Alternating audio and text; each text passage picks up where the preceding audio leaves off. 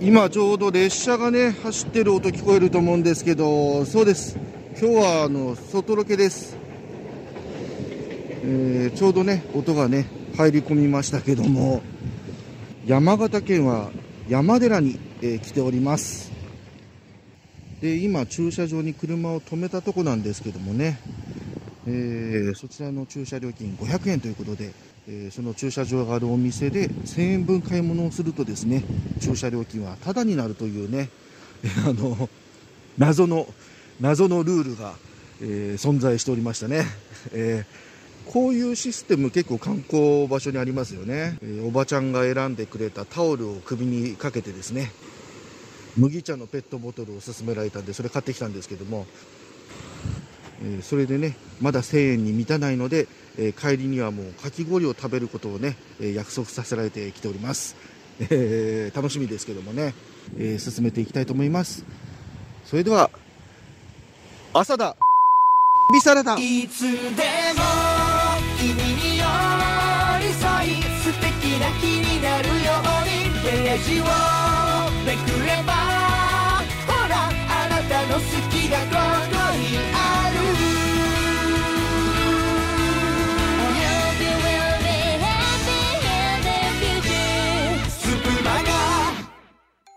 えー、今ちょっとね橋の上で声を張っただけでね、えー、後ろに人がいるの分からなくて後ろの人から凝視されましたけども、えー、歩いていきたいと思います。こちら自覚大師の円仁さんが、え860年に建てたという山寺。山全体がですね修行と信仰の場となっておりまして、えこちらの1015段かな、え石段を登ることで煩悩が消滅するということでね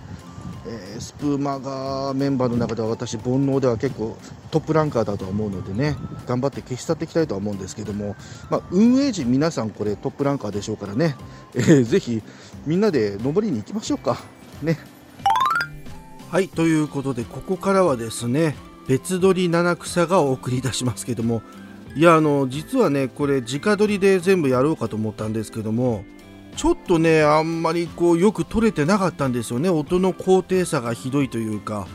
まあ多分ねあの段差を歩きながらこう人目を忍んで撮ってたからね、えー、そういう感じになっちゃったのかなということで。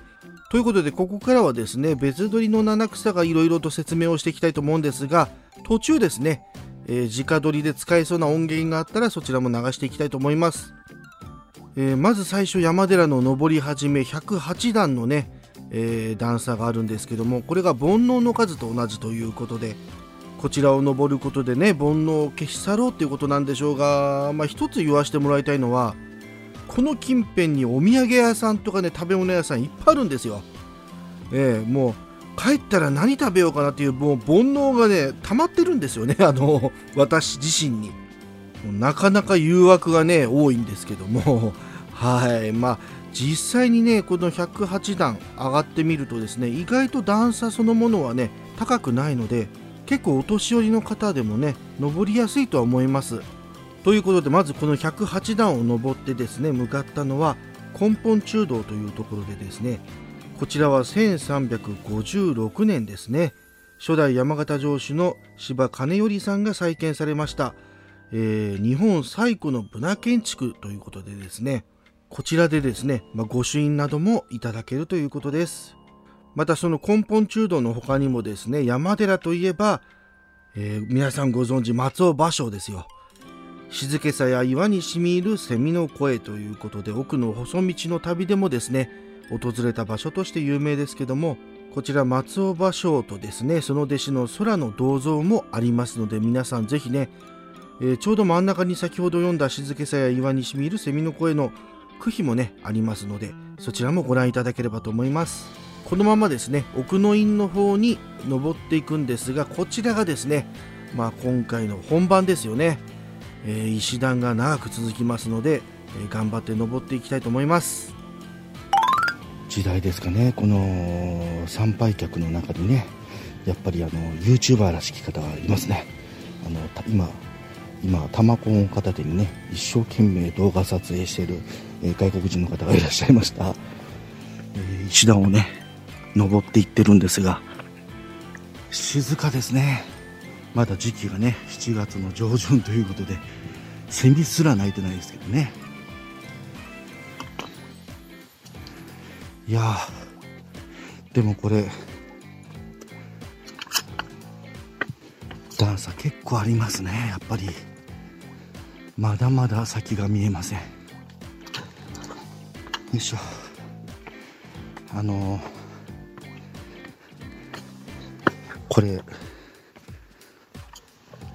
体力のないインディアの私が大丈夫なんでしょうかね。しかもね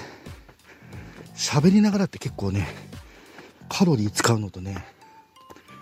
周りの目がとにかく気になるんですよ。怖い、こいつ YouTuber なのかって思われるのも怖い。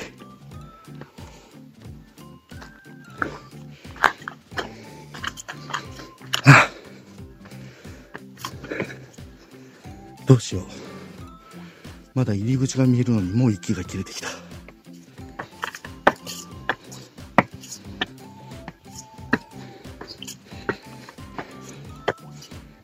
それではねしばらく私のあのセントバーナード並みの母をお聞きください。はいここからは別撮り七草がお送りしますけどももうハーハーがすごい。ハーハーがすごすぎてね。あのバンなるといけませんからね。あのこちら私の方で説明していきますがだいたい山門から歩いて15分ほどのところにですね、えー、左手蝉塚というものが見えてきます。こちらはですね1751年に芭蕉の句をしたためた短冊が埋められたということでですね、えー、その記念の石碑となります。いやもうね蝉塚というとね昔あの私小学校の時にあの図書室にねあの怖い話シリーズみたいなのがあったんですけどあれで「セミ食った少年」っていうのがありましてね、えー、あの疲れた私はねそれがこうちょっと走馬灯のようによぎってましたね、えー、何の関係もない話なんですけどね。それでは蝉塚を越えて続いて仁王門の方に向かっていきます、はあ、いや目の前に大きな岩見えてきましたね。ちょっと休憩ですけど。岩は削れてるんですけども。風がですね岩を削って阿弥陀如来の姿をですね作り出したということで。いやこれ皆さん写真撮ってますけどあれですね壮観ですねいやすごいはいもうここまで来るとね私の声もだんだん元気なくなってですね、 Audacity でも波形がほぼ見えないみたいになってましたけども、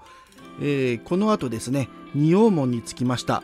仁王門はですね、左右に安置された仁王像があるんですけども、こちらは運慶の弟子たちの作と言われております。邪念を持つ者はね、えー、ここをくぐれないということでしたが、無事私はくぐれましたので、えー、ピュアなんでしょうね。はい、あのほぼ皆さん通れてましたけどもね。えーいや何がショックってねここでもだいぶ私休憩してたんですけどもねちっちゃな子供が元気よくねこの石段を駆け上がりましてねえもうこれ終わり？つまんないみたいなこと言ってるんですよ何でしょうこの若さというものに対して恐怖を覚えましたねはい仁王門からはですね奥の院までそこまで長くありませんので最後登っていきたいと思います。はい。やっと到着しました。奥の院ですね。はあ。いやもう何も言えねえ。いろんな意味で何も言えねえ。まずはおみくじをね。えー、買ってみました。ね頑張りましたから。どうでしょうね。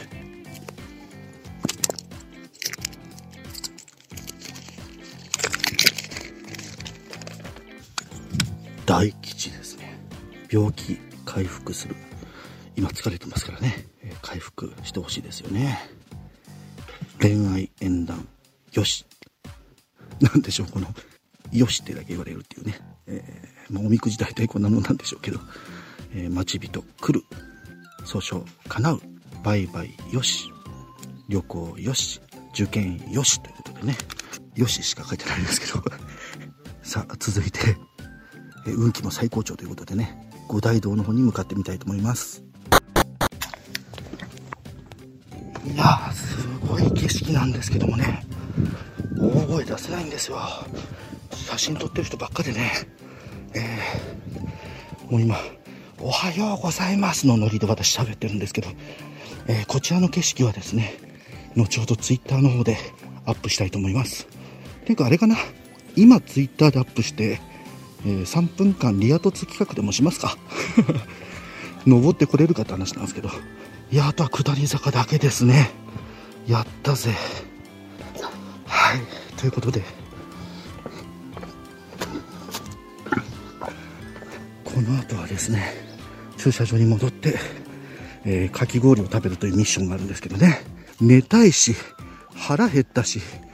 あとお風呂入りたいっていうね、えー、煩悩に今まみれてます。はいということで、えー、本日のスプマが皆さんお聴きくださりありがとうございました。バイバイ。